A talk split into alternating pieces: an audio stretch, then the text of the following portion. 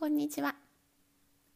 今日のお話は小人の靴屋さん。あるところに靴屋さんがありました。何か悪いことをしたわけでもないのにとにかくお金がなくて貧乏であと一足の靴を作るだけの皮しかもう残っていません。夜次の日に仕立てようと皮を断ち切っておきました。心のきれいないい人でしたからひそやかにベッドで横になりながらお祈りを唱えつつ眠りに落ちます。朝になってお祈りをした後でさて仕事に取り掛かろうと仕事部屋へ行きました。しかし気づけば一足の靴はもう最後まで出来上がっていて机にちょこんと置いてあるのです。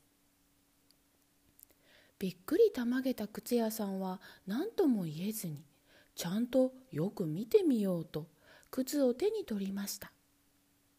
素晴らしい出来の靴で縫い目もきれいで間違いがなくまるで熟練の職人さんが作ったようなもの。間もなくお客さんがやってきましたがもう大満足でしたので余分にお金を払ってくれました。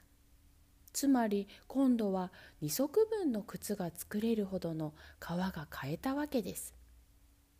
そして夜になって明日は2足の靴を作るぞと気持ちも新たに次の日のために皮を断ち切っておきました。ところがまたまた起きた時にはもうきちんと靴が出来上がっていたのです。お客さんにとっても申し分なし。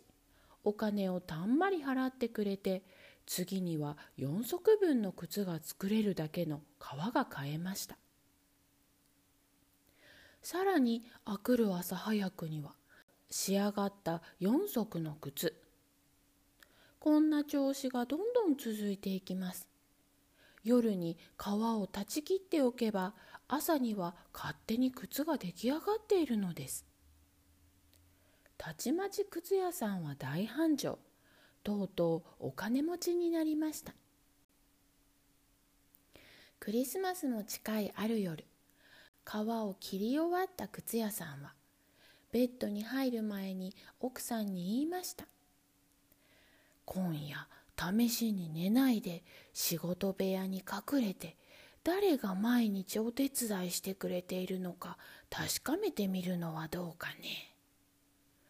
奥さんも「そうですね」とうなずいて明かりもつけておくことにしました部屋の隅に潜んで自分たちの前にはエプロンをかけておいてそこからこそっと覗くのですすると夜が更けた頃目に飛び込んできたのは2人の小人さんではありませんか。靴屋さんの仕事机の前に座ると支度済みの仕事に取り掛かりまずは縫ってチクチクトントンチクチクトントンと小さな指でそれはそれは上手に素早く作っていくのです。靴屋さんも目を離せず度肝を抜かれてしまいました。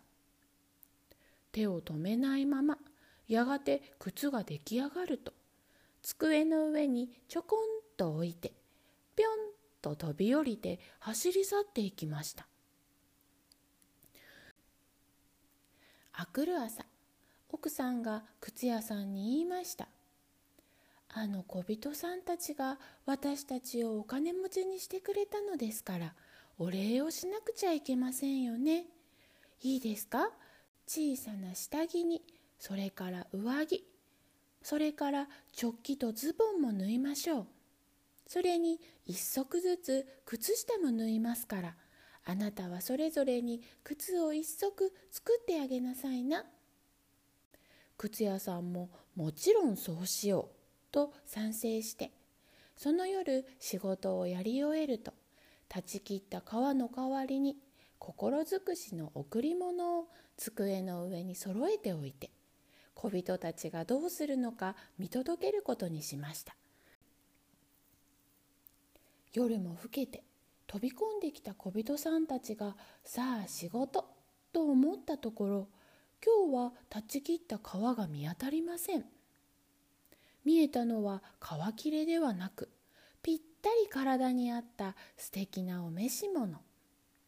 小人もびっくり立ちすくみましたがたちまち嬉しくなって試して着てみました。そわそわとたばた素敵なお召し物を手に取って着込むと歌を歌いました。さあ僕らもおしゃれさん。もう靴屋さんは似合わない。そして小人さんたちは足踏みをしながら踊り回り椅子に机に飛び跳ねてとうとう戸口から踊りながら出て行きました。その時以来小人さんたちは出てこなくなりました。でも生きている間靴屋さんは何でもうまくいきましたしやることもみんな大成功だったんですって。おしまい。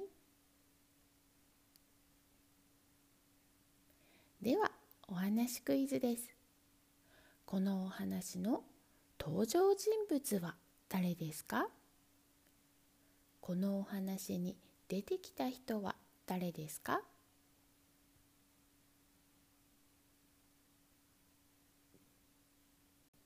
お話クイズ2つ目。次の日に靴を作ろうと皮を断ち切っておいたら何が起こりましたか？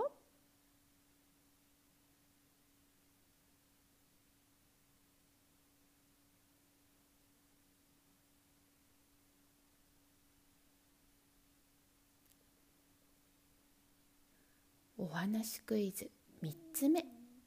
靴を作ってくれていたのは誰でしたか？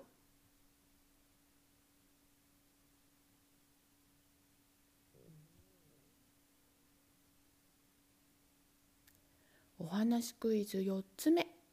どうして小人さんたちは靴を作ってくれていたのだと思いますか？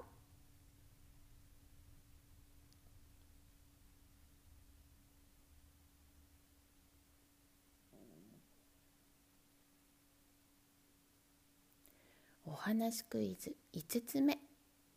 靴を作ってくれたお礼に靴屋さんと奥さんは何をしましたか？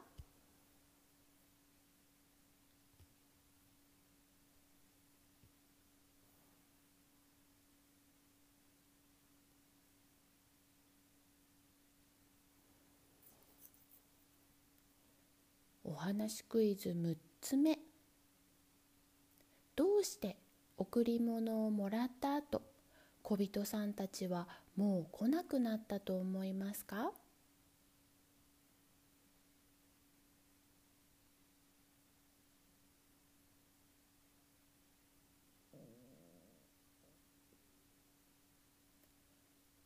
では今日のお話はこれでおしまいです。インスタグラムも毎日更新しているのでぜひいいねやコメント、フォローよろしくお願いします。では、さようなら。